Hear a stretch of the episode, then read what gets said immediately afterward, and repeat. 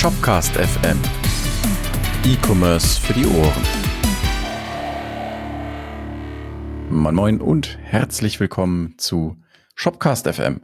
Diesmal haben wir ein bisschen neues äh, Setup bei uns, das kann ich schon mal vorweg schicken. Das heißt, wenn irgendwelche Seltsamkeiten vorkommen, sorry, kriegen wir noch in den Griff. Ich bin heute hier mit, also ich bin Niklas, hallo, ich arbeite bei Shopware und ich bin hier mit dem wunderbaren Markus und dem wunderbaren Edin. Hallo Edin. Hallo Niklas, hallo Markus. Hallo ihr zwei. So, äh, ihr könnt noch mal für die, die uns noch nicht kennen, einmal ganz kurz sagen, was treibt ihr beiden? Jetzt gerade nehme ich Podcast auf, sonst bin ich bei Shop, äh, nicht bei Shop, bin ich schon, da bin ich nicht. ähm, nicht oh, denken, Mann. dass ich was das vorwegnehme. Nein, nein, ich bin nicht bei Shopware, habe auch Es war nur ein langer Tag. ja, genau, es war ein langer Tag. Ich war webbasiert, Shopware-Agentur aus dem Ruhrgebiet, das machen tolle Shops und alles drumherum. Komm gerne zu uns. Bis bald. Webblock Ende. Äh, nein, äh, ja, zu mir, ich bin so ein Qualitätsdude bei Shopware. Okay. Also gut, zwei Drittel Shopware, die Welt wird langsam blau. Heute wollen wir über ein sehr technisches Thema reden, bei dem ich jetzt erstmal viel erzähle und dann reden wir zu dritt drüber. Das Schöne an diesem Experiment ist, die beiden anderen sind unvorbereitet. Ja, das ja. hat den Vorteil, ich kann das hier wirklich Menschen erklären. Ähm, und zwar geht es um Composable Commerce. Das ist ein Begriff, dem ich persönlich gespalten gegenüberstehe und ich möchte kurz erklären, was das ist und warum ich dem etwas gespalten gegenüberstehe. Um Composable Commerce so ein bisschen zu greifen, muss man zum einen wissen, das ist kein Begriff, der fest definiert ist. Also wenn wir über einen Apfel reden, der an einem Baum wächst, wissen wir, was das ist und können das einordnen. In dem Sinne gibt es keinen Begriff Composable Commerce. Das ist ein Begriff, der von Gartner 2020 das erste Mal erwähnt wurde. Wer Gartner nicht kennt, das ist eine Ratingagentur, wo Shopware immer sehr stolz drauf ist. Zu Recht, wenn sie von denen in den magischen Quadranten eingeordnet werden, ist aber ein anderer Podcast-Folge. Und die haben eben diesen Begriff Composable Commerce geprägt. Bevor wir verstehen, was Composable Commerce ist, müssen wir erstmal gucken, aus welchem Dunstkreis das Ganze kommt. Entschuldigung, da war ein Frosch im Hals. Und der kommt so ein bisschen von dem Hintergrund, Headless Commerce ähm, war mal ein Schlagwort vor einer gewissen Zeit. Bullshit-mäßig, ähm, ja. Bullshit, ja, Headless Commerce hat schon eine Aussage. Der Bullshit fing da an, wo man gesagt hat, wie du machst kein Headless Commerce, du bist hässlich. mm das ist, wurde dann ein bisschen zu breit getreten. Aber das ist ja immer so, ne? Der Hype, der Hype ja. kommt. Und dann ging das über in Mach. Ähm, jetzt nicht im Sinne von Überschallgeschwindigkeit, sondern im Sinne von ähm, Microservices, API First, ähm, Headless Commerce und äh, was war das? Was habe ich vergessen? Wow, Jungs. Ähm, ich weiß gar nicht. Ein, ist egal. Ähm, eine Sache habe ich noch vergessen, schreibt in die Kommentare. Point being, ähm, Mach setzte auf Headless Commerce auf und war eben nochmal eine, eine, eine andere Art, Dinge anzugehen. Worum geht es dabei? Grundsätzlich. Headless Commerce war der, so ein bisschen der Stein des Anstoßes. Da geht es darum, dass man andere Systeme anflanschen kann. Microservices war auch so eine sprichwörtliche Sau, die durchs Dorf getrieben wurde. Bei Microservices geht es darum, dass die einzelnen Komponenten einer Applikation in Einzelteile zerlegt werden, die getrennt voneinander entwickelt werden und dann in der Konsequenz auch einzeln voneinander getrennt betrieben werden. Wenn man das in E-Commerce denkt und bis zum Extrem denkt, dann gäbe es eine in sich geschlossene, alleine lauffähige, unabhängige Applikation, die nennt sich Warenkorb. So, die nimmt eine Anfrage entgegen. Ne, hier hast du eine User-ID und ein Produkt, speicher das. Der merkt sich das. Da kriegt er dann fünf, fünf, sechs Anfragen. Das würde fünf, sechs Produkten im Warenkorb besprechen, äh, entsprechen. Man kann sich den Warenkorb zurückgeben lassen und das Ding berechnet halt auch noch die Warenkorbsumme inklusive Gutscheinen und Steuern. Völlig losgelöst. Das heißt, du könntest diesen Basket Service mit Shopware einsetzen oder einer anderen Shop-Software. Ja, Magento, WooCommerce, schlag mich tot. Weil Magento gibt's ja nicht mehr. Adobe Commerce. So, das ist die Idee hinter, hinter, ähm, hinter schon, hinter schon äh, Composable Commerce, die da so ein bisschen reinliegt.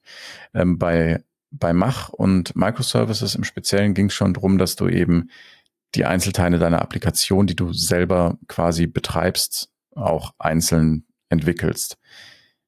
Das hat bei Shopware, das passt nicht so richtig in die Welt von Shopware. Warum passt das nicht richtig in die Welt von Shopware? Weil der Riesenvorteil liegt zum Beispiel bei Unternehmen wie Netflix ähm, oder auch vielleicht Shopify. Ich gehe davon aus, dass sie Microservices machen. Warum? Du kannst ähm, deine Basket-Applikation, deine Warenkorb-Applikation von einem Team entwickeln lassen, die sich um nichts anderes kümmern müssen. Die müssen nur ihre API-Schnittstellen aktuell halten oder eben, wenn man was bricht, vorher mit den anderen Teams kommunizieren. Aber was die intern machen, ist völlig egal. Das ist Punkt eins. Ähm, und Punkt zwei ist, die können diese Applikation 300, 400 Mal am Tag deployen. Das hatten wir auch schon mal beim Thema Headless Commerce. Das ist eine ältere Folge von uns. Könnt ihr euch gerne in Ruhe nochmal anhören. Da sagen wir ganz viel darüber. Wir verlinken. Wir verlinken, genau. Äh, entweder auf shopcast.fm oder in den Show Notes bei YouTube. Hoffentlich denken wir dran. so, also das ist so ein bisschen die, die, die Szenerie, vor der wir hier ähm, arbeiten. Bei Composable Commerce ist das Ganze jetzt nochmal einen Schritt weiter gedacht. Das bedeutet, du kannst einzelne Teile deiner Applikation, oder nein, andersrum. Eine, das jetzt, das ist schon ein bisschen meinungsgefärbt, aber da der Begriff nicht 100% definiert ist und jeder da ein bisschen was anderes dazu erzählt, wenn man sich das so durchliest, ist das so der Konsens, auf den man sich, glaube ich, einigen kann. Ansonsten diskutieren wir auch gerne. Mhm. Bei Composable Commerce geht es darum, dass dein Online-Handel nicht als Softwareprojekt, sondern grundsätzlich deine Unternehmung, dein Projekt Online-Handel eben nicht mehr fix auf einen Anbieter setzt, wie zum Beispiel ich installiere mir eins Shopware, danke, der Tag ist rum, ne, ich bin fertig, sondern du holst dir eben von verschiedenen Anbietern verschiedene Services und orchestrierst die mithilfe irgendeiner Software. Das ist Composable Commerce. Hat den Vorteil, du bist eben nicht darauf angewiesen, dass der Anbieter XY alles das kann, was du brauchst, sondern du bist wesentlich flexibler. Der Unterschied so ein bisschen zwischen der ganzen Mach Microservice Headless Gedönsgeschichte und dem ist, es bist nicht mehr du, der alles baut, sondern du benutzt vorhandene Services und orchestrierst die nur. Jetzt gibt es natürlich Unternehmen, die sich damit schmücken, dass sie Composable Commerce können. Und auf Shopware trifft es auch zu einem guten Teil zu, oder man kann, man kann Shopware in einem Composable Commerce Umfeld einsetzen, weil eben Shopware rein technisch sehr schön zerpflückt, zerpflückbar ist. Du kannst ein Shopware Core betreiben, ohne Admin, ohne Storefront, machst mhm. eine PWA dran, Elasticsearch hinten dran, tauscht den äh, Listing-Service aus, sodass das Listing eben nicht mehr von Shopware kommt, sondern dass das von, ähm, ach, wie heißt das? Gibt, gibt eine ganz coole Software. Na egal, also von, von, von der Software äh, gebaut wird, die eben ähm, noch, noch Kundendaten mit einbezieht und die eben im Hintergrund, ähm, es gibt so, so also kurzer Exkurs, es gibt Software fürs Listing oder Services fürs Listing, die den Kunden schon kennen, mehr oder weniger, und dem dann eben eine individualisierte Startseite anzeigen. Und nicht nur aufgrund deines Shops, sondern aufgrund des Shops von dem Profil des Kunden. Also so bisschen Magic. Ich weiß nicht genau, wie es funktioniert. Aber das könntest du dann auch machen. Ne? Nimmst du diesen Listing-Service und betreibst das quasi und, und das, was das Ganze orchestriert, wäre dann der Shopware Core. So. Das ist Composable Commerce als Idee. Ja. Punkt. Was meint ihr? Das sich voll gut. Lass machen. Ähm, ja, also ja, im Grunde kann man ja schon sagen, dass es so ein bisschen in der Vergangenheit auch schon jetzt übertreibt so war. Ne? Also ich habe ja meine Shop-Software, als eine Entität. Ich habe meine Warenwirtschaftslösung als andere Entität. Ich habe dann vielleicht noch meinen Versanddienstleistungsanbieter, der irgendwie mehrere ähm, eigene Versanddienstleister mit anbietet als Service und dann habe ich vielleicht noch mein CRM, ähm, um die ganzen Inhalte zu verwalten, habe ich dann ja noch mein, mein ähm, wie heißt das System? ERP, nee, nicht ERP, CRM, sondern PIM. PIM, genau. Dann habe ich noch mein äh, Digital Asset Management, was ich irgendwie auch mit AWS dann verbandle. Und das ist halt das, was in der Vergangenheit schon war. Das ist dann jetzt praktisch diese einzelnen Entitäten, die es da schon gab, mit so einem schönen Käsemesser einmal nochmal in, in Slices geschnitten und so ein bisschen runterfallen lassen und dann das unten zusammenkehren und sagen, das ist jetzt irgendwie kompositierbar, äh, composable, Commerce. Kompostierbar, genau. Kompostierbar. ja, also man kann das ja irgendwie auch irgendwie sagen, dass es irgendwie kompostiert wird und was Neues draus wird. Also nee, aber du hast, du hast völlig recht. Also es, es ist natürlich ähm, ein, ein Name, der für etwas ähm, äh, genutzt wird, dass, dass es so mindestens in Ansätzen vorher schon gab. Wäre das richtig? Ne, also mit weiß man, wo der Trend herkommt? Bitte?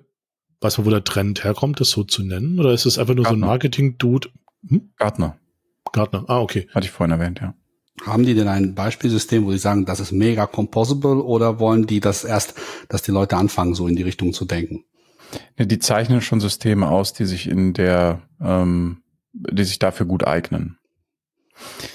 Wo ich finde, dass es schwierig wird, ist, dass es aktuell Composable Commerce in einem Hype-Cycle ist. Du hattest ja jetzt schon gerade gesagt, Edin, lass knacken, wir fangen an. ähm, die Frage ist, für wen eignet sich das? Und wir können an der Stelle auch gerne über Oxid reden. Zur Erklärung ja. für die, die das nicht wissen. Ähm, Oxid, bei dem, bei denen einer, einer der größten Redner aller Zeiten arbeitet, Luigi Meloni, muss ich an der Stelle sagen. Ganz, ganz toller Mensch. Wenn der mal einen Vortrag hält, hört ihn euch an, egal wo er arbeitet. Hm. Oxid hat seine Open Source Lizenz gedroppt. Also das heißt, aller Code, der ab jetzt von Oxid veröffentlicht wird, ist nicht mehr unter der GPL, sondern unter einer Mainz-Lizenz. Ne? Also da, du hast keine Rechte an dem Code, du kannst trotzdem angucken. Und ähm, contributen. Genau, du kannst contributen. Und wenn man sich den Blogpost durchliest, ist die Idee dahinter, dass man jetzt eben hochspezialisierte Lösungen für einzelne Branchen oder Kunden, da war ich jetzt nicht ganz so sicher, ob man das da so klar rauslesen konnte, implementieren. Die wollen jetzt, gehe ich mal von aus, natürlich keine Agentur werden. Ähm, war aber nicht ganz klar der Text in meinen. Für, für mich, für mich, vielleicht ist da, kann da jemand was Erhellendes zu schreiben. Ähm, da, da könnte man fast schon sagen, ja, die machen jetzt quasi so ein bisschen Composable Commerce. Haben die das nicht auch in den Blogpost reingeschrieben? Ja, aber das ist genau mein Problem. Jeder schreibt im Moment Composable Commerce in seinem Blogpost. Das ist wegen aber, SEO. Aber was macht ihr jetzt so Composable? Also das, da, da, das schließt sich mir jetzt nicht gerade. Also nur weil die jetzt das, was die bisher hatten, zu einer kostenpflichtigen Lizenz umwandeln. Was, also welche, was, was pflücken die quasi weg von sich, um zu sagen, andere können sich stattdessen an der Stelle andocken? Ich glaube, die haben selber so, so paar Module, die die intern irgendwie auf den Kunden zuschneiden. Also wenn ich das richtig verstanden habe, also bitte äh, nicht erschießen, wenn es falsch ist.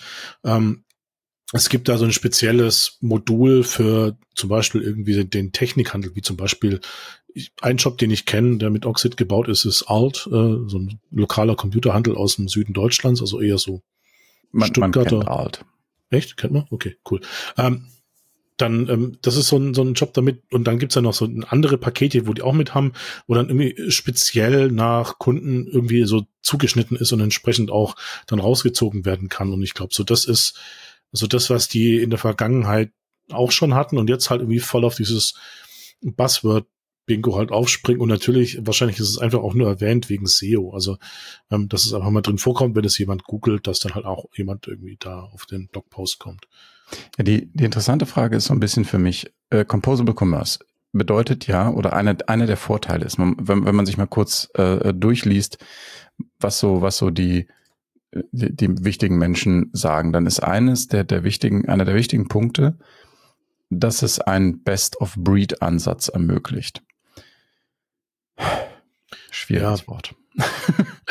ähm, Best of Breed ist, ist, ist auch sowas, was eben alle sagen. Ne? Aber worum, worum es eben geht, ist die, oder die Idee dahinter ist folgende. Ähm, es gibt die Situation nicht, dass ein Unternehmen für alle Problem, Probleme, die sich im E-Commerce-Umfeld stellen, die beste Lösung hat. Also sucht man sich für alle seine Probleme den Anbieter, der die beste Lösung hat ja, und verknüpft die nur noch. Mhm. Das bedeutet ja. für mich aber auch, wenn eine, ein Softwarehersteller sagt, einer, wir machen Composable Commerce, ja. das geht schon nicht. Wisst ihr, was ich meine? Nee, das ist total klug, weil die selber in sich dann ja nochmal wiederum Module haben von unterschiedlichen Entwicklern, ähm, diese ja. dann auch gegeneinander antreten lassen. Nein, also Spaß Aber dann ist beiseite. ja schon lange zum Beispiel Composable Commerce, gerade durch den Ansatz des zentralisierten Marktplatzes. Ich glaube, die, die Schwierigkeit ist einfach, dass ähm, in der EDV oder überhaupt in diesem IT-Umfeld braucht man immer irgendeine Sau, die durchs Dorf getrieben wird. Und man versucht, ist das, lass es uns anders formulieren, man versucht sich stetig zu verbessern, ja, als, als Branche. Oder man versucht sich halt so zu darstellen, dass man auf irgendwie on the edges quasi äh, von der aktuellen ja, Entwicklung. Aber ich meine, äh, was ich halt mich auch interessiert dann, also äh, mhm. du könntest natürlich auch bei Shopware, was du gerade im Marktplatz sagst, und dann könntest auch sagen, die Plugins sind ja von unterschiedlichen Herstellern. Die sind auch vielleicht teilweise austauschbar. Plugins könnten auch so eine Rolle einnehmen, dass die komplette zusätzlichen, weiß nicht, so, dass es mal sein, irgendwie ein Plugin kommt und entwickelt ein Sales Channel, der irgendwie was ganz Neues zu Shopware hinzufügt. Ne, was es ja auch so gesehen gar nicht gibt. Und du hast mhm. ja Core sorgt dafür, dass es halt komposiert wird, so wie du sagst. Ne? Also das heißt, Core ist da, damit diese Plugins sich andocken können. Und dieses äh, wären dann nicht quasi einzelne unterschiedliche Sales Channels, so wie Sales Channel wie, keine Ahnung, eine Uhr oder ein äh, iCar oder was auch immer, wäre das auch nicht dann sozusagen schon fast Composable E-Commerce gesehen? Nee. Nee. Nein. Ähm, es ist gut, dass du Ich, ich versuche es nochmal ein bisschen anders zu erklären, was Composable Commerce ausmacht, weil das ist völlig richtig und das ist auch das, worüber ich zuerst gestolpert bin. Ähm, bei Composable Commerce ist es so, dass tatsächlich alle Komponenten, die man benutzt, und wir reden da wirklich vom Warenkorb, ähm, von, vom, vom CMS, von Analytics, die sind alle zum einen austauschbar und zum anderen, und das ist das, was ich meinte mit, man benutzt verschiedene Services, unabhängig voneinander deployed. Für die, die nicht wissen, was das bedeutet, weil der technische Hintergrund nicht so krass ist. Ähm, das bedeutet, das, was ich vorhin mit dieser einen Applikation sagte. Man hat ein Programm, Warenkorb, das läuft auf seinem eigenen Server friedlich vor sich hin und hat nichts mit der Welt zu tun, bis es angequatscht wird. Und dann hast du einen Server mit deinem Warenkorb, mit deinem Warenkorb, dann hast du einen Server mit deinem Listing, einen Server mit deinem Content Management System und an irgendeiner Stelle gibt es irgendwen, der sagt so, äh, oh, ein Kunde, ich gehe mal überall klingeln nach Informationen und bastel dir dann eine HTML-Webseite draus. So. Und das ist natürlich Shopware nicht. Also Aber das heißt so, so quasi, du hast so eine Index PHP, wo der erste Request ankommt und der holt sich dann quasi die Parameter und dann, ah ja, der will das, okay, dann gehe ich mal zu dem Service äh, Listing Du holst dir, du holst dir nicht, nicht, ja, du holst dir nicht einen, also du hast nicht eine Index-PHP, die sich Daten sammelt, das macht Shopware auch, sondern du hast einen Server, der lediglich Anfragen entgegennimmt und dann Daten zusammensammelt. Ja, ja, klar. Der, also der holt sich dann quasi, der weiß, wohin er gehen muss, wenn, je nachdem, was mhm. der Request sozusagen benötigt. Sind wir jetzt genau. Listing, also gehe ich zu dem quasi listing.com und dann hole ich mir genau. darüber die, die Artikel. Und dann halt, wenn er die Warenkorb legen will, dann gehe ich dann mit dem, das quasi, was der da ausgewählt hat, nehme ich mir die Parameter wieder entgegen, gehe zum äh, card.com und sage hier, äh, verkaufe dem das. Mhm. Irgendwie so gesehen. Und dann gib mir Bescheid, ob er es gekauft hat oder nicht oder wie auch immer. Mhm. Ja, ähm, genau, also da kommt schon so ein bisschen, also das ist ein Aufsatz auf den Machansatz. Machansatz, das heißt, man hat Microservices, die sind sowieso unter, äh, unabhängig voneinander deployed. Du bist API ja, First. Cloud Native, das ist das, was dir vorher gefehlt hat. Stimmt, richtig. Damit sich die unterhalten können, ist API First, dann hast du Cloud Native. Das ist, das vergesse ich immer, weil, weil wenn du Microservice und API First bist, dann bist du irgendwie auch Cloud Native aber geschenkt und Headless ist auch wieder irgendwie API First ist halt ein, hört sich gut an. Aber im Prinzip ist die Idee dahinter, dass du eben unabhängig voneinander deployte Server hast, die sich nur um Teile deiner Applikation jeweils kümmern. Und das ist jetzt die nächste Idee. Dann sagt man, naja gut, warum sollen wir den Rums denn alles selber herstellen? Ist doch viel geiler, wenn wir die Leute das herstellen lassen, die nur das tun. Das heißt, in der, in der Denke, in der Welt von äh, Leuten, die sagen, Composable Commerce ist der neue hotte Shit, gibt es eigentlich keine Shop-Anbieter mehr.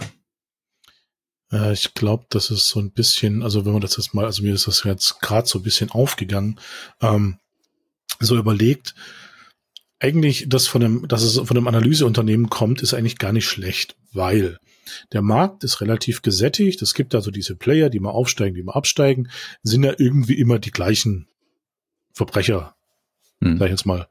Die irgendwelche unterschiedliche Dinge verbrechen, deswegen hoch und runter äh, gestuft werden. So. Das heißt, du hast eine, da passiert auch nicht mehr groß viel. Klar, es gibt diese Shopping Experience und so, und einer hat mal eine tolle Idee, dann ist es auch wieder alles fancy, die nächsten ziehen nach und ist eigentlich nur noch hin und her geschiebe. Wenn du jetzt aber diese ganzen Firmen oder diese ganzen Lösungen aufteilst, hast du ja wieder die Möglichkeit, Startups zu gründen, die ja dann wieder irgendwelche äh, Probleme, die vorher gar nicht da waren, äh, lösen und dann total ein bisschen Marketing drauf machen und im Grunde eigentlich ähm, aus 20, 30 Firmen halt nachher irgendwie 500 werden. Da kannst du dann aber mhm. nicht Best of Breed draus machen, weil erstens ähm, unterscheiden diese 500 Firmen sich alle irgendwie von dem Thema, wie sie nachhaltig sind, wie sie zu ihren Mitarbeitern sind, wie sie zu Kunden sind. Und dann nachher irgendwann zu sagen, ah, mir gefällt dieses eine Card.com nicht mehr. Ich will jetzt hm. zu dem äh, Card mit T geschrieben, .net. Ähm, und das aus, ich weiß nicht, ob das so wirklich einfach auszutauschen ist. Nein, aber es ist auf jeden Fall einfach auszutauschen, vielleicht als ein ganzes System auszutauschen mit allem drum und dran unter äh, Umständen. Das, das in jedem Fall. Der, der Punkt ist aber, und da, da ist das, wo ich, wo ich sage, also da muss man halt sehr genau gucken, wer die Zielgruppe ist. Ähm, wenn du ein Composable Commerce Projekt aufsetzt, sage ich mal, hm, brauchst du einen Programmierer. Also du, du hast automatisch das Problem, dass du irgendjemanden brauchst, der dir den ganzen Bums verknüpft. Mhm. Es geht nicht anders, weil äh, wenn, äh, wenn du diese, PBC habe ich noch nicht erwähnt, das sind Packable Business Units, irgendwie PB, irgendwie sowas, da gibt es so einen Begriff für. Also, dass du, du hast diese Einzelteile, aus denen du dein Business zusammenschraubst und du musst das zusammenschrauben. Das heißt, du bist entweder in der Situation, dass du eine interne IT-Abteilung hast, die den ganzen Tag nichts anderes macht, oder du gehst zu einer Agentur und die Agentur ist entweder in dem Sinne deine Business-Abteilung, dann wird das wahnsinnig teuer. Oder hey, nein, Agentur sind super, die sind gut. Ja, Agentur braucht man immer. Ja, sowieso, klar, natürlich. Ohne Agenturen wäre Shopware auch eher nicht so. Ja. Nee, ohne, ohne Agenturen wäre wär Shopware ja, nicht groß geworden. Agentur. Genau. Und, und die muss natürlich auch sehr versiert mit dem Web umgehen können. Genau. So eine Agentur. Ja, was ich, was ich eben meine ist, du hast, du hast die Situation, dass du als, als, als jemand, der nicht in einer Größenordnung appariert, wo du schon lange irgendwie einen recht großen Online-Shop betreibst, mhm. über Ländergrenzen hinweg, dann, dann sind das Kosten, wo man sich fragt, wer ist eigentlich meine Konkurrenz? Ja, also sagen wir so, äh, was ich mir jetzt aber gerade wieder mal frage. Also wir haben ja, wenn man sich die Evolution der E-Commerce-Systeme so ein bisschen anschaut, alleine schon im Hause Shopware. Du hattest ja mit Shopware 3, 4, 5 eine äh, Vollmilchsau, ne? Eierlegende Wollmilchsau ist. Genau, die eine, genau diese eine. Und äh, da, mit dem System waren auch viele Leute, also ein, kleinere Leute, die eben das nicht äh, ähm, sich diese vielleicht auch Agenturen zu, äh, also Komplexagenturen leisten könnten. Da waren die auch glücklich, weil die gefühlt einmal Shopware installiert haben, da war schon sehr vieles an Bord. Ne? Und dann kam Shopware 6 mit Headless. Da hat der Shopware selbst so quasi erstmal gesagt, so ja, hm, also wir wollen ja schlanker werden, wir wollen eher eine Architektur sein, ein Skelett. Und da musst du erstmal schon äh, um den Rest dich schon ein bisschen mehr selbst kümmern. Und noch wir bieten noch weniger von zu Hause aus. Also da hast du schon so ein bisschen so eine gewisse Evolution, äh, mhm. dass dann Sachen herausgerissen werden. Ist das nicht so jetzt gefühlt dieses der neue, also wenn du jetzt schon vor diesem die Geschichte sprichst, schon fast so der nächste logische Schritt, dass man da auch sagen könnte, hey, ähm, lass uns doch einfach alles auseinanderzupfen und dann irgendwie überall so holen, weil ich meine, ich würde auch sagen, einige sind auch schon mit Shopware 6 teilweise, also außer man geht es wieder in die Cloud-Richtung. Ja, also das ist ja auch wieder so eine ganz andere Richtung mit Cloud oder auch was auch Shopify macht. Das ist wieder, wieder deutlich einfacher, den Shop zu betreiben als on-premise teilweise. Mhm. Ähm, dass es dann quasi sich dann entweder sowieso die Welt spaltet in, es ist super einfach, ja, dann geht so Cloud, da hast du einfach so klick, clicky, bunti schnell machen und kostet auch weniger, aber lass uns rein schnell deinen Shop. Oder du bist der Oberpro und hast eine IT-Abteilung oder du kannst dir eine super Agentur leisten oder die holst du punktuell oder wie auch immer und machst du dir eine maßgeschneiderte Lösung und da ist natürlich je weniger Fleisch an den Knochen teilweise dran ist, umso einfacher ist es dann vielleicht, wenn du natürlich genug Kapazitäten hast, es so genau hinzubekommen, wie du es brauchst. Und was ich jetzt auch gerade so zum Beispiel spontan denke, wenn du jetzt, sagen wir so, du hast nicht mal einen Online-Shop, du hast eine Webseite, weiß nicht, mhm. WordPress. Und jetzt willst du gar nicht vielleicht diese üblichen Strukturen eines Shops haben, sowas wie du bist eine Kategorieseite, du hast Artikelseite, dann gehst du mhm. Checkout. Mhm. Du könntest vielleicht durch den Ansatz vielleicht vollkommen andere Arten Artikel zu listen. Das kannst du mit Shopware so auch schon machen. Ja, Wollte klar, ich auch gerade sagen. Ja. Es, es, gibt, ist es gibt ohne Implementierungen mit Shopware, wo du einfach nur in deiner Webseite einen Kaufen-Button einbaust. Mhm. Ja, ähm, also klar, durch, weil, weil es viel modularer geworden ist, weil es halt richtig. eben so, genau, ohne Frage. Aber ähm, da, also ich, ich will jetzt nicht sagen, das ist jetzt irgendwie der Weg, dass man gehen sollte, aber ich finde es halt auch jetzt nicht irgendwie unbedingt, wenn man die Möglichkeiten hat für die ganz Großen, die sagen mhm. so, hey, das ist jetzt nun vielleicht irgendwie noch mal ein Stück weit mehr Freiheit. Ähm, und auch vielleicht später hinsichtlich der Wartung. Ne? Also das ist ja auch immer so, also wenn ich jetzt zum Beispiel mal dran denke, ich habe ein Shop-System und ich will was updaten, weil mir ich irgendwie neue Version von Shopware bringt mir einen Bug, äh, also nicht bringt, es bringt auch manchmal Bugs, aber es entfernt auch welche in der mhm. Regel. Und äh, dann äh, kann man sich auch denken, okay, äh, ich muss jetzt aber wirklich komplett einen Shop testen. Wirklich alles, von vorne bis hinten, weil es kann ja sein, dass da auf der anderen Seite wieder irgendwas nicht irgendwie vielleicht funktioniert oder ein Plugin nicht mitmacht und so weiter. Das musst, und, du, in, das musst du in jedem Fall. Ja. Also du, du läufst ja, du läufst ja in ganz, auch, auch mit dem Composable Commerce, du hast schon grundsätzlich recht, für, für viele ist das sicherlich der nächste Schritt. Aber es hat einen nochmal im Vergleich extrem viel höheren Aufwand. Bei, bei Headless Commerce und Mach hatten, hatte ich damals schon propagiert, dass das gerade mit dem Thema Microservices ist, äh, etwas ist, das sich nur für Menschen lohnt, die entweder SaaS anbieten, also wäre Shopware zum Beispiel ein reines SaaS-Produkt, würden wir Microservices machen. Ja, so, lohnt sich einfach. Ähm, aber eben nicht für Software, die du dir runterlädst. Du willst keine 300 Updates am Tag bekommen. Das ist auch nicht ähm, mehr leistbar. Jetzt muss man überlegen. Also mhm wenn ich jetzt so ein Otto-Versandhandel bin oder Mediamarkt mhm. als Beispiel, ähm, wo der Shop im Endeffekt in Anführungsstrichen sehr wahrscheinlich vollautomatisch läuft und da Deployments automatisch und alles total fancy schmancy läuft, äh, falls nicht, wir nehmen gerne Kommentare entgegen, ähm, da ist es leistbar, weil da natürlich so ein bisschen dieser, dieser Durchlauf echt riesig ist. Wenn ich jetzt aber irgendwie Lieschen Müller bin, die einfach nur irgendwie Bücher oder äh, meine Schals, die ich über den Winter gestrickt habe, äh, verkaufen will, ähm, der kannst du nicht sagen, ah, wir haben hier so ein Shop-System, das kostet dich irgendwie 20.000 Euro im Monat, äh, ist Composable Commerce und dein Warenwirtschaftssystem, alles total fancy. Die wird die Leute angucken, denken sie, ich stelle mich auf den Markt. Ich, ich glaube, wir müssen, wir müssen ein bisschen äh, da nochmal eine Unterscheidung treffen, weil Felicien Müller ist Shopware 6 auch schon zu viel. Ähm, aber es funktioniert und ich glaube, das ist so ein wichtiger Punkt. Es funktioniert, wenn sie einen technikaffinen Neffen hat, der ihr das einrichtet. Genau. So, Shopware ähm, 6 Cloud wäre für die wahrscheinlich. Richtig. Shopware 6 Cloud wäre was für sie.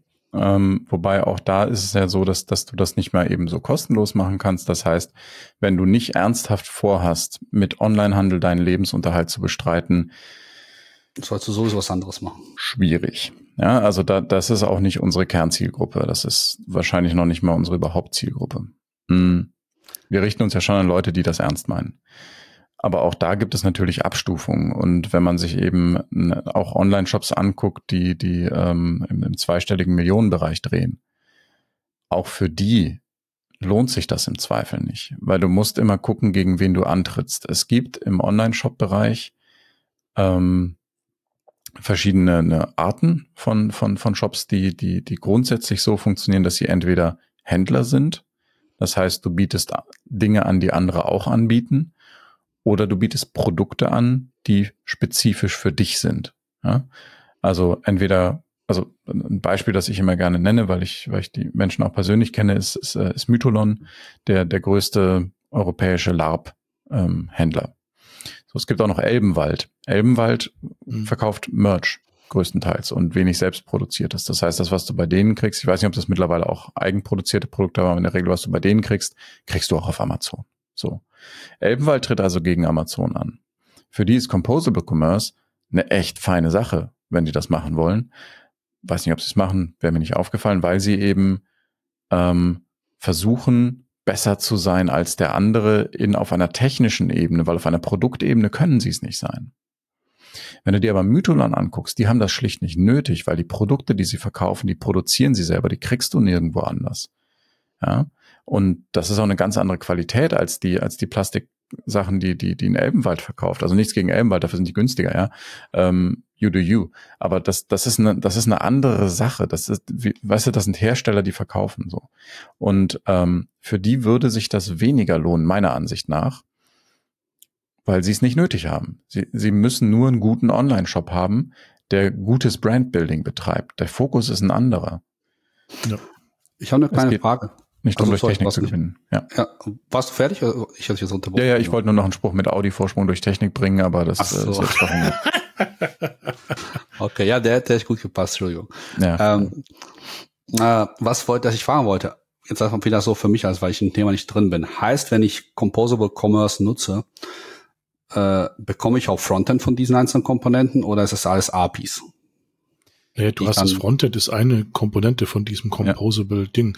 Das heißt, du hast natürlich per se alles ist API first, so wie ich es verstanden habe. Also das heißt, du schreibst ja quasi jetzt deine natürlich um Lieblingsprogrammiersprache von Niklas zu nehmen Go Applikation, die im Hintergrund agiert sich mit irgendwelchen dann Service APIs, sprich für jeden Bereich eine eigene, einen eigenen Anbieter. Und wir haben auch einen Anbieter, der Frontend auch irgendwie sozusagen kann. Und dem schickst du sozusagen die Information, der gibt dir Output dafür und dann hast du dein komposiertes Supershop-System, so gesehen. Das ist genau das, was ich vorhin meinte. Wenn du ähm, sagst, ich möchte ein Composable-Projekt umsetzen mhm. ähm, und möchte das zum Beispiel mit Shopware machen, dann kannst du so, so äh, lustige Dinge machen wie den Listing-Service ersetzen. Basket, weiß ich nicht, ob das sinnvoll ist. Mhm. Kann man vielleicht auch. Es gibt bestimmt Leute, die das gemacht haben. Ähm, und die Storefront kannst du dann zum Beispiel die, die PWA benutzen. Ja. Aber, und jetzt kommt dieses große Aber, worauf ich noch hinaus wollte. Was du nicht kannst, ist, alle Services über eine standardisierte Art und Weise miteinander zu verknüpfen. Weil jeder einzelne dieser Services benutzt eine andere Art der Es gibt keinen Standard. Jeder, jeder macht seinen mhm. Kram. Und mhm. alleine schon, wenn du dir überlegst, es müssen Produktdaten ja geteilt werden. Ja. Es müssen, es müssen ja, Kundendatenstämme geteilt werden. Ja. An der Stelle wird es interessant. Ja, aber was ist denn, wenn du so vorgehst? Also du, du sagst irgendwie, ist das jetzt das Ende von Shop-Anbietern oder Shop-Systemen?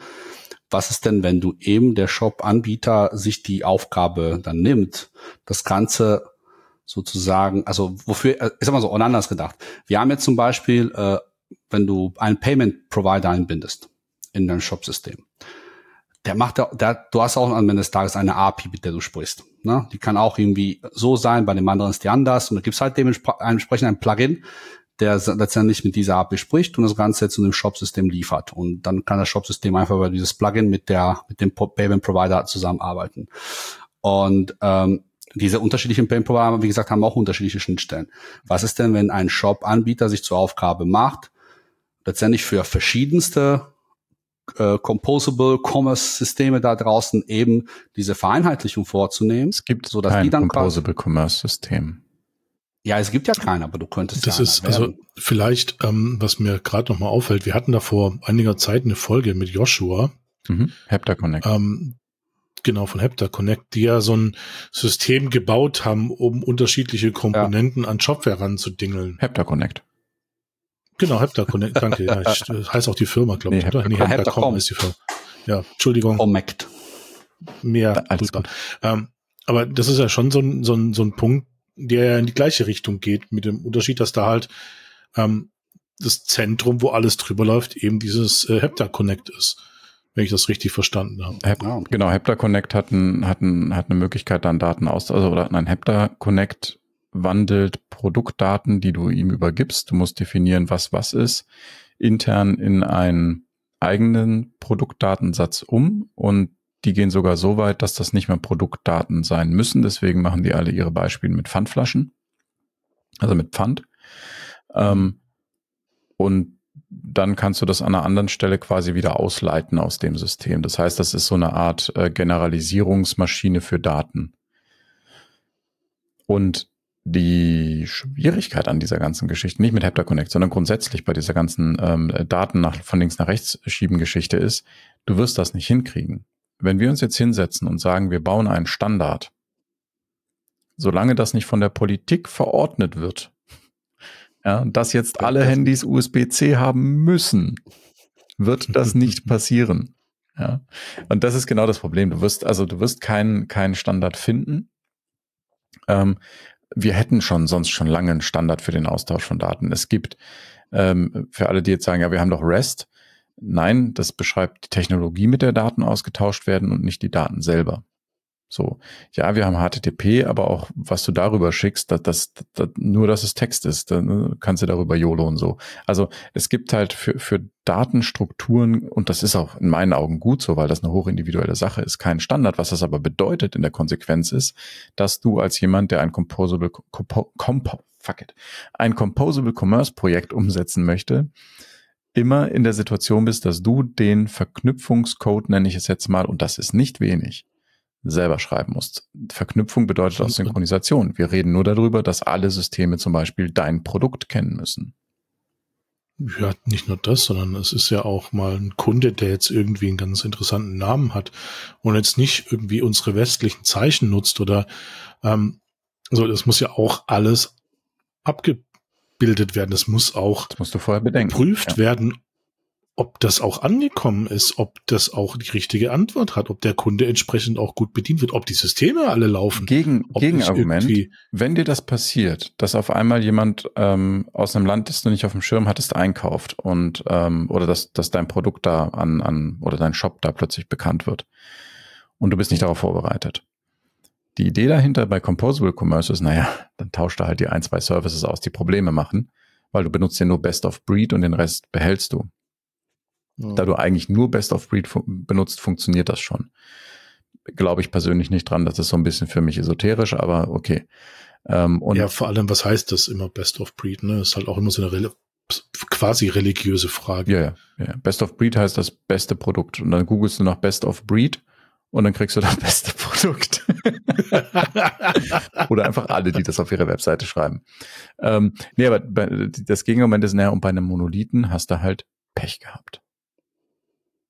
Ja, wenn ein Shopware kein rechts nach links könnte, dann ist das so. Dann kannst du entweder ein neues Shopsystem kaufen oder hast eben gelitten. Also wie gesagt, ich, ich kann mir vorstellen, dass, also, keine Ahnung, wenn jetzt irgendwie so der super duper hype Typ, der irgendwie alle sich diese einzelnen Komponenten angeschaut hat und weiß jetzt irgendwie äh, Best in Class, weiß nicht, ich nenne es noch ein anderes Begriff, Best in Class für Listing ist der Anbieter. Können wir nochmal über die Vollmilchsau reden? Genau, die Vollmilchsau. äh, für, für Card ist der Anbieter, für Dingens ist der Anbieter. Moment, ich muss mal einmal kurz Ah, ähm, für die, die jetzt nicht auf YouTube zugucken, er hat gerade seine Lunge bedient. Hustenderweise. Genau. genau. Und jetzt könnte ich dann quasi als äh, jetzt eine eine etwas größere Agentur sagen so, ey Leute, lass doch mal zusammensetzen, wir nehmen uns mal 10, 20 Developer, lass uns mal einfach diese Best-in-Class-Dinger irgendwie Glue-Code dafür schreiben, dass die so zusammenarbeiten und verkaufen dieses Glue-Code als unser Shop-System so gesehen. Und dann musst du... ja, aber dann hast du wieder Monolithen gebaut. Ja, ja, genau. Warum? Das ist aber eben der Punkt. Dann, weil ich Shopware nehme, dann kann ich erstmal, muss ich auch wirklich mit Shopware, Listing, Shopware, Warenkorb erstmal, also ich, ich könnte die auch natürlich auch ersetzen, aber unter Umständen ist das Ersetzen, weiß ich nicht, äh, schwieriger, als wenn ich dann quasi, weil ich habe ja einen Core, gegen den erstmal nicht ankämpfen muss in, dem Event-System und was auch immer mhm. arbeiten muss. Es ist, es ist einfacher. Also wenn du dir anguckst, was Composable Commerce an, an Aufwand bedeutet, wenn du da mit 10, 20 mhm. Entwicklern ähm, ähm, drei Jahre dran sitzt, hast du dein Projekt fertig, so nach dem Motto. Also das, weiß nicht, ich habe natürlich keine Zahlen dazu, aber das ist, das ist nicht trivial. Du brauchst wirklich gute Leute. Ähm, mhm. und, und du wirst vor Wände laufen und es werden Dinge schiefgehen. Das ist ein richtiges Projekt. Das ist nicht so, ja, und Ohne heute Frage. am Wochenende. Also Im, im, so. im, im Grunde ist das das Entwickeln eines Shop-Systems. Ja. Klar, aber das ist ja was der Punkt. Ich rede jetzt nicht davon, dass ich jetzt ein Shop-System für mich als ein, keine Ahnung, Holzhändler baue Ich rede einfach davon, dass ich Konkurrenz zu Shopware werde. Und ich sage, ich hole mir einen Developer, ich stelle jetzt einfach ein super duper Edin-Shop-System und der ist einfach, und der ist einfach, das, mein Glue-Code ist quasi Glue-Code für äh, sozusagen, mhm. ähm, Jetzt habe ich das Wort vergessen. Was kommen wir jetzt nochmal? Ja, für diese Best-of-Dinge. Nee, du hast völlig recht, das, das könntest du machen. Damit würdest du ja. aber halt dem, dem, der Idee des Composable Commerce nichts hinzufügen. Das, das ist dann einfach nur, du, du machst dann halt ein Shopsystem ja. aus Produkten, die du selber nicht, äh, nicht benutzt. Und dann hast du wieder die Schwierigkeit, jeder, der dein Shopsystem nutzt, muss Verträge mit allen Anbietern machen, die du da drin nutzt. Das stimmt. Klar. Aber okay, theoretisch möglich. Genau, aber das mhm. ist ja das, was eine Agentur am Ende dann machen würde, die Composable Commerce für ihre Kunden einsetzt. Die wird ein Glue Framework Agentur. haben mit den ja. von ihnen präferierten Anbietern und das den Leuten verkaufen. Nur, genau. wenn du es andersrum siehst, mit den Entwicklern, die du als Shopsbetreiber einsetzt, um dein, einsetzen würdest, um dein Composable Commerce zu bauen. Ich persönlich behaupte, dass du mit einem System wie Shopware weiterkommst, wenn du da, du, also, du darfst nicht vergessen, du kannst bei Shopware, wenn du Bock hast, das ist ein Symphony-Projekt. Du kannst jeden einzelnen Service einfach rausballern und ersetzen. Mhm. Und damit bist du viel, viel flexibler, mhm. als wenn du alles selber machen musst. Also wenn du das Geld dafür hast und, und auf einer Größe von Otto oder was auch immer operierst, go for it. Aber für, für jeden auch größeren ist es, glaube ich, sicherer und weniger aufwendig, sich einen ähm, Anbieter zu suchen, der ein Shopsystem herstellt, das taugt und die Teile auszutauschen, die für ihn nicht passend sind. Mhm. Was vielleicht noch gar nicht irgendwie beleuchtet wurde, was wir natürlich auch nicht können, weil wir keine Rechtsanwälte sind, aber ähm, du musst ja überlegen, du hast dann nachher für jeden Teil deines Shopsystems unterschiedliche Firmen in unterschiedlichen mhm. Ländern. Du brauchst aus Deutschland Auftragsdatenverarbeitungsgedönsbumsis. Du brauchst dann natürlich einen Cookie-Manager, ne? Also das heißt, jeder von diesen einzelnen Services setzt dir Cookies und die sind alle notwendig. Aber das heißt, du hast irgendwann eine riesen Latte von Cookies, die hm. dir irgendwie danach in deinem Cookie-Manager drin sind. Ja, aber das, das hast du auch jetzt. Kunde. Also jetzt hast du auch so viele APIs teilweise im Hintergrund, dass du Daten hinschickst. Also eigentlich musst du das alles trotzdem irgendwo auflisten. Ja, und das geht vor allem noch sogar noch ein bisschen weiter. ich weiß nicht, ob ihr das mitbekommen habt, aber ähm, Amazon wird ja wahrscheinlich in, in Europa nochmal eine eigene Gesellschaft ausgründen, weil die zwar behaupten, wenn du auf AWS Deutschland zum Beispiel hostest, dass du keine Daten in die USA, also sie keine Daten an die USA rausgeben, das ist aber schlicht falsch. Müssen sie. Ja, müssen es ja, ja, genau. Auch wenn die. Ja, und es ist übrigens rechtlich auch egal, ob du wie jetzt Microsoft eine Deutschland GmbH, also Microsoft Deutschland GmbH für die Cloud hast, ist wurscht. Äh, Wurde vor kurzem gekippt. Ja, genau, also, genau. Also sie müssen, sie müssen tatsächlich ein eigenes Unternehmen gründen, das, das nicht mit Amazon verbunden ist. Ge können sie ja machen. In keiner Weise. Genau. Also auch die Rechenzentren nicht. Ja, genau. Sie können, sie müssen dann ihre Rechenzentren veräußern an dieses, an dieses neue Unternehmen und da dürften dann auch kein Geld von links nach rechts fliegen. Das ist dann, äh, ein eigenständiges Unternehmen, völlig richtig. Ähm, aber äh, wenn du jetzt auf, auf AWS halt, halt Kundendaten hast, bist du äh, aktuell musst du dich da wirklich kümmern. Und das ist nicht schlimm an sich, aber wenn du das halt mit ganz vielen Anbietern hast und sich die Gesetzeslage in deinem Land oder im Falle von EU in deiner Region ändert, ähm, hast du Spaß. Ja, ich überlege mir halt einfach auch nur diese Dokumentation von irgendwelchen Daten, was wohin fließt. Der Datenschutzbeauftragte, der schlägt die Hände über dem Kopf zusammen und denkt so, äh, nächster Nagel, ich hänge mich auf. Weil, also ich sag mal, wenn du nachher irgendwie so 300 Komponenten hast, wo alle überall 300 so werden es, glaube ich, nicht. Also 300 werden es ja, nicht. Aber selbst wenn es 50 sind, aber äh, das sind alles unterschiedliche Firmen, wo Verträge da sind, wo auch vor allem Strategien da sein müssen, rein theoretisch, praktisch vielleicht was anderes, wenn irgendein Sicherheitsvorfall ist mit Hacking oder Phishing oder keine ja. Ahnung was. Das, das sind, also es, egal wie viele es sind und wenn es zehn sind, was ich für eine realistischere Zahl halte, aber selbst dann hast du ein multipliziertes Problem. So. Und ähm, das, aber ich glaube, das ist dir gar nicht so wichtig, weil wenn du an dem Punkt bist, dass du selber Composable Commerce betreibst, hast du die Ressourcen, um das abzufangen. Ja, mhm. ein Syndikus, ein Rechtsanwalt, der im Unternehmen sitzt und dann viel Spaß damit hat. Ja. Also ich würde ja sagen, also wie gesagt, also man kann es tatsächlich so ein bisschen aufteilen, wer du bist und was du vorhast.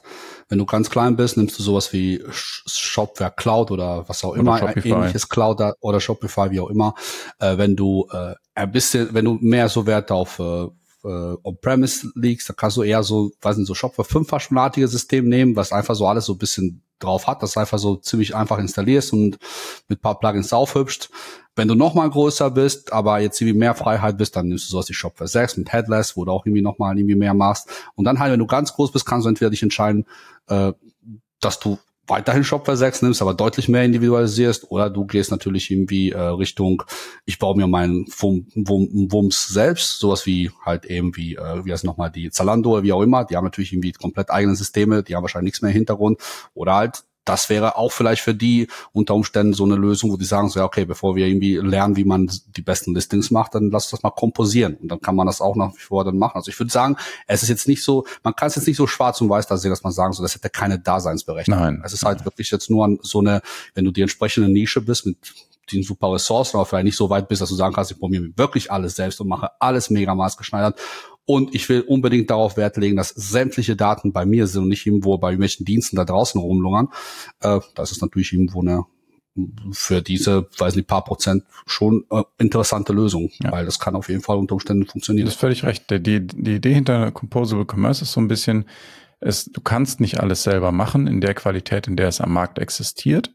Das ist die eine Idee dahinter und die andere Idee ist, es gibt nicht einen einzelnen Anbieter, der von allen Aspekten, die du für deinen E-Commerce-Handel brauchst, die beste äh, Lösung anbietet. Ne? Also es gibt nicht alles aus einer Hand am besten und ähm, du selber kannst nicht alles am besten. Also geht man hin und sucht sich von allen Einzelkomponenten die jeweils beste Lösung zusammen und schreibt den Glue-Code selber. Ähm, das, mhm. Man darf halt nur nicht unterschätzen, wie hoch der Aufwand ist.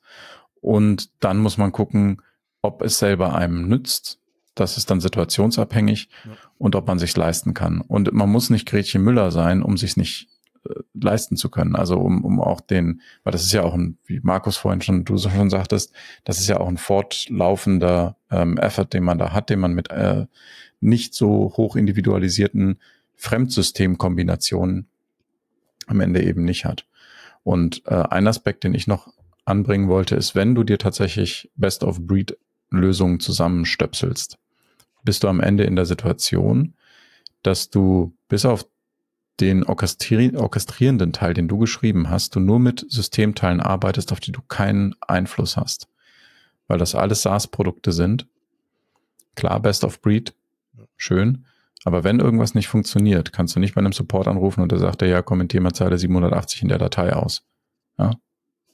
So, sondern du bist darauf angewiesen, dass der Anbieter dein Problem fixt ist auch wieder die Frage, wenn man sich den Composable Commerce Ansatz leisten kann, theoretisch aber noch nicht in dieser Otto Zalando Riege mitspielt, sollte man da nicht die Ressourcen, die man dafür einsetzen würde, in ein anderes System stecken, über das man mehr Kontrolle hat und damit für seinen Fall bessere Ergebnisse am Ende erzielen. Nichtsdestotrotz, Shopware ja. ist Composable Commerce im Composable Commerce Projekt einsetzbar, weil es eben so hochmodular ist. Um das nochmal ganz, ganz klar zu sagen, ähm, auch wenn ich persönlich dem eher kritisch gegenüber eingestellt bin, so wie es aktuell gehypt wird. Jetzt sind wir schon relativ ähm, am Ende unserer üblichen Folgen. Wie sieht es denn, also ich würde von euch beiden gerne noch ein Fazit haben, dann äh, kurz darüber reden, wie es mit Sponsoring diese Folge aussieht. Ähm, oh. Ja. Ich habe gar nicht Fangen wir mit Fazit an, dann kannst du ein bisschen überlegen, Edin. Markus. Ähm, also Fazit bezüglich dieses äh, Kompostier, äh, Kompos, ja, das ist ein sehr schweres Wort vor allem als Deutsch. Also das, was wir gerade hatten, ne? Ähm, es ist halt, glaube ich, immer so ein bisschen schwierig, ähm, man sagt ja immer, im Web äh, geht alles irgendwie noch mal ein paar Mal schneller, wie jetzt irgendwie in der normalen IT. Es mag ja durchaus richtig sein. Wir haben irgendwie Web 5.0 ist jetzt irgendwie im Gespräch mit dem Metaverse und keine Ahnung. Ja, darüber können wir ist, mal reden. ja, aber nur in 3D. Ähm, die Schwierigkeit ist, glaube ich, immer, dass irgendwie ähm, einer mit einem neuen Ansatz ankommt, der ja nicht schlecht sein muss, aber es muss sich bitte erstmal bewähren. Und vor allem, ähm, wir sprechen ja immer, also wir jetzt hier nicht in dem Podcast, weil wir einfach keine Kaufleute sind groß, aber es ist halt immer eine Frage von Aufwand und Nutzen. Und ja, Edin hat da schon so seine Erfahrungen mit, ne? also, wir jetzt nicht. Glaube ich, glaube ich. Aber ähm, für mich ist es, glaube ich, einfacher, einfach eine, ein Stück Software zu installieren, wie mich jetzt um irgendwie unterschiedliche Komponenten zu kümmern. Ähm, auch wenn ich jetzt einen Block baue oder so, kann man ja auch unterbrechen. Ähm, mhm. Ich fange da nicht an. Müller bist, ne? Nicht vergessen. Genau. Ähm, dann werde ich jetzt nicht anfangen, irgendwie mir ein Headless äh, Blocksystem zu bauen, sondern ich habe einfach fucking Hugo genommen oder wird ein WordPress, nee, das nicht, aber ähm, irgendein System nehmen, was mir das Problem löst. Ja, ich muss aber aktiv ein, ein Problem haben, um irgendwie auf mehrere Komponenten setzen. Also ich muss praktisch einen riesen Missvertrauen oder einen riesen Vertrauensbruch mit sämtlichen Shop-Systemen auf dem Markt haben, um zu sagen, ich nehme mir von dem die Karte, von dem nehme ich mir das Listing. Aber Frage, Frage. Kennst du Contentful? Nee. Das ist ein SaaS-Anbieter, ist ein Headless CMS. Da hast du in deren Administration oder in deren Backend, nenne ich es mal, hast du ähm, Editoren, die du anlegen kannst, du hast äh, Versionierung, du kannst, also das ist ein richtig gut gemachtes CMS, das nur das mhm. macht. Mhm. Könntest du auch einbinden in deinen Shop. Ja, das wäre dann schon so ein bisschen Richtung, also es ist nicht Composable Commerce, weil äh, da hat man keinen Shop in dem Sinne. Aber wäre das, würdest du in jedem Fall sagen, das ist Quatsch, sowas einzusetzen? Wenn du sagst, Nein. nur Shop? Also, wenn man jetzt auch mal an, an größere Firmen wie jetzt zum Beispiel Daimler oder irgendwie BMW oder so nimmt, die ja auch irgendwie so Fanprodukte haben, die sie verkaufen wollen. Mhm. Ähm, da ist ja meistens so, dass irgendwie die ganzen Aufträge an vielleicht ein Auftragnehmer gegangen ist, der jetzt irgendwie das Shop-System baut und der nächste baut sich irgendwie die App. So, dann sprechen die nicht miteinander, weil natürlich beide Agenturen nichts voneinander hm. wissen. Hm.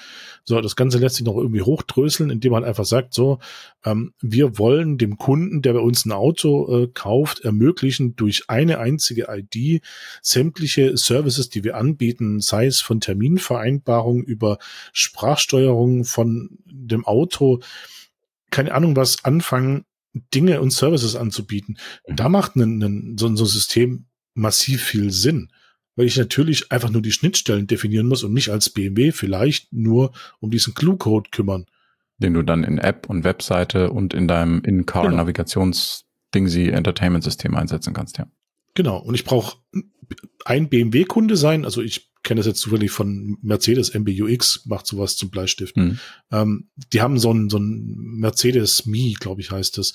So eine ID, was auch in deren E-Commerce-Lösung funktioniert, was sie gerade in ihrem super fancy ähm, Hub-System mhm. bauen. Ähm, und, und dann kann man das so modular zusammenstecken und muss nur die APIs miteinander verbinden. Da finde ich das total super. Aber wenn ich jetzt irgendwie so einen auch großen Laden wie jetzt so ein Bosch sehe, wo ganz viele unterschiedliche Services und Produ Produkte zusammenkommen, weiß ich nicht, ob sich das da lohnen würde. Weil, ähm, weiß ich jetzt nicht. Vielleicht nochmal so äh, also ich will nicht sagen, so Fazit jetzt. Ich, also was ich mir denken kann, dass es noch irgendwie gerade jetzt einfach noch viel zu früh ist, irgendwie Fazit zu ziehen. Wenn ich mir Evolution von E-Commerce-Systemen anschaue, na, also die ersten E-Commerce-Systeme wahrscheinlich würden von zwei, drei Dudes irgendwo in den USA programmiert oder keine Ahnung. Und das hat auch irgendwie funktioniert. Heute haben wir ein Shopware mit, keine Ahnung, drei, vierhundert Mitarbeiter, die Shopware so, so weit haben, wie es ist. Und die E-Commerce-Systeme werden ohne Zweifel mächtiger, größer und aufwendiger. Vielleicht ist also jetzt einfach mal irgendwie so ein Ausblick in den nächsten 10, 15 Jahren, dass auch ein Shopware oder noch vielleicht größere Anbieter auf einen Punkt kommen, wo die dann merken, hey, wir sind, das ist so alles krass. Wir können zwar die eine gute Card-Lösung liefern, aber vielleicht lass uns da so weit sein, dass wir jetzt quasi bewusst sagen, äh, wir kooperieren mit einem, keine Ahnung, wem auch immer, der dieses Service mal mit anbietet, damit wir uns dann wiederum vielleicht mehr Fokus auf Punkte machen. Weil das letztendlich jetzt auch was darum, diese Evolutionsstation mit Shopware 6 ja auch gemacht. Shopware hat ja auch gesagt, so wir werden ein paar, paar irgendwie Säcke abschneiden. Die, wir wollen keine, wir wollen keine vielleicht Premium-Plugins mehr mhm. verkaufen.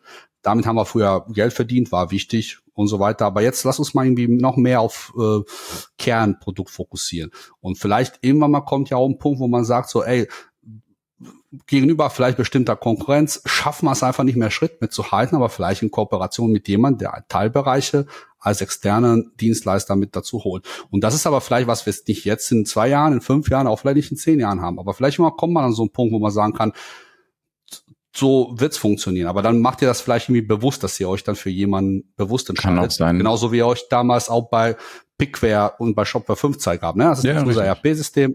Es ist aber halt mhm. als Plugin von Shopware, war jetzt kein externer Dienstleister, aber im Rahmen der Kooperation ist ein Teil einfach eine API, die irgendwie nach außen Daten schickt und wieder zurück. Wenn wir über in 10, 15 Jahren reden, kann es auch sein, dass das Shopware kein Shopsystem mehr ist, sondern äh, Composable Commerce normal ist und Shopware nur noch ein echt geiler Warenkorb ist. Kann auch sein. Genau, zum Beispiel. Ja. Das wäre mein Fazit. Sehr schön. Haben wir denn noch ein. Wie ist denn eigentlich dein Fazit? Ähm, mein Fazit? Ja. Ah, ich habe so viel geredet. Aber mein Fazit ist, dass Composable Commerce ähm, äh, seinen, seinen Daseinszweck hat oder seine Daseinsberechtigung hat und für einige wenige Szenarien extrem gut funktionieren kann, aber für die breite Masse nicht als die neue, bessere Lösung zu dem ist, was bisher gemacht wurde. Ähm, ich schätze den Einfluss, den Composable Commerce auf die Branche hat als Begriff, weil eben allein sich gedanklich damit zu beschäftigen, dass es jetzt eben vielleicht an der Zeit ist, diese Best-of-Breed-Lösung einfach einbindbar zu machen, auch ähm, Shop-Systeme davon profitieren lässt. Mhm. Ähm, ich bin dem nicht negativ gegenüber eingestellt. Ich bin allerdings der Haltung gegenüber negativ eingestellt, dass das jetzt das ist, was alle machen müssen, was teilweise halt so propagiert wird von gewissen typischen Menschen, die das immer machen, wenn was Neues kommt. So, von daher ja, ich stehe dem als Tool im Werkzeugkasten, das man im Hinterkopf haben sollte, äh, positiv gegenüber, glaube aber, dass es nur für einen kleinen Prozentsatz der Projekte, die umgesetzt werden, wirklich relevant ist. Ich habe jetzt gerade musste halt hier, äh, weil du Best of Breed so oft gesagt hast, muss ich tatsächlich mal googeln, was das überhaupt bedeutet. Ich kannte das ja nicht. Hm. Und weißt du was? Google-Suche sagt zu mir, dass Best of Breed bedeutet der Beste der Rasse. Mhm. Das ist die direkte Übersetzung. Genau. ja. ja. In dem Fall ist mit Rasse eben gemeint von einer ähm, Gruppe von Anbietern, die alle dasselbe anbieten. Mhm. Ja, klar. Ist trotzdem klingt eigenartig. Klingt eigenartig, ja. ja. Und so ins Deutsche übersetzt ja. ist das ähm, echt bedenklich. Das ist richtig. Aber gut. Edi, Definitiv. Mhm. Wie sieht's mit Sponsoring diesmal aus? Ähm, also ich muss sagen, bei dem Stress, den wir mit dem mit der letzten Folge ja, so hatten, habe ich das irgendwie komplett unter Mach irgendwie nicht. vergessen, mich darum zu kümmern. Danke nochmal an dich, Markus, ja, also äh, und dass du irgendwie da noch mhm. dran geblieben bist. Das habe ich mir so vor, dass wir die letzte Folge noch rausgehauen haben, aber ich finde, die ist echt hörens und sehenswert. Also nochmal. Auf jeden Fall. Rückwirkend Empfehlung. Natürlich diese Folge auch mit Markus wieder, aber ähm, grundsätzlich. Hoffen wir, dass das äh, diesmal nicht genau. so, so ein Kampf wird, das, das hinzukriegen. Markus hat sich tatsächlich in Kleinarbeit hingesetzt, weil die Spuren alle asynchron waren. Und mhm. zwar nicht per se, hinten und vorne fehlte was oder sowas, sondern zwischendurch hat sich so über die Zeit Ver Verzögerung eingeschlichen.